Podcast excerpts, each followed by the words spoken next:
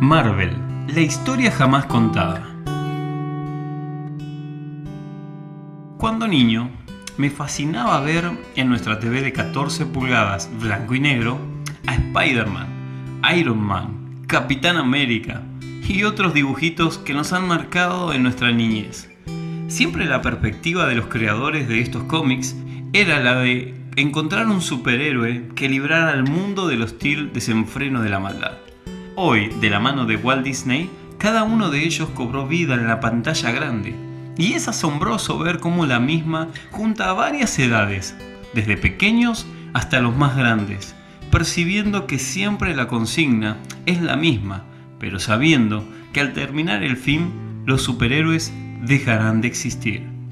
Ahora, ¿quieren ver a uno de verdad?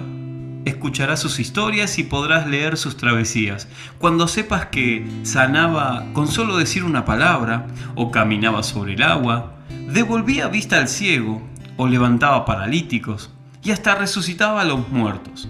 Pero la mayor de sus virtudes es que promete vida eterna para todo aquel que cree en él. Sí, claro, estoy hablando de Jesús. En otras palabras, podemos decir que el mundo busca con ansias superhéroes de verdad, de aquellos que no dejan de existir cuando se termina el film.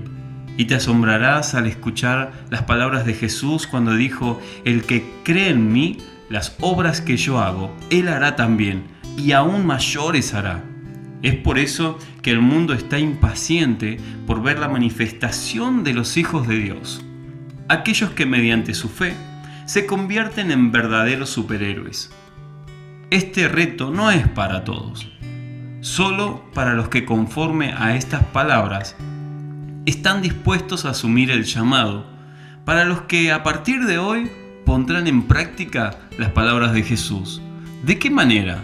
Bueno, orando hoy mismo por los enfermos, o trayendo libertad al deprimido, extendiendo un poco de, de pan al hambriento, echando fuera demonios y sobre todo llevando a Cristo a los corazones.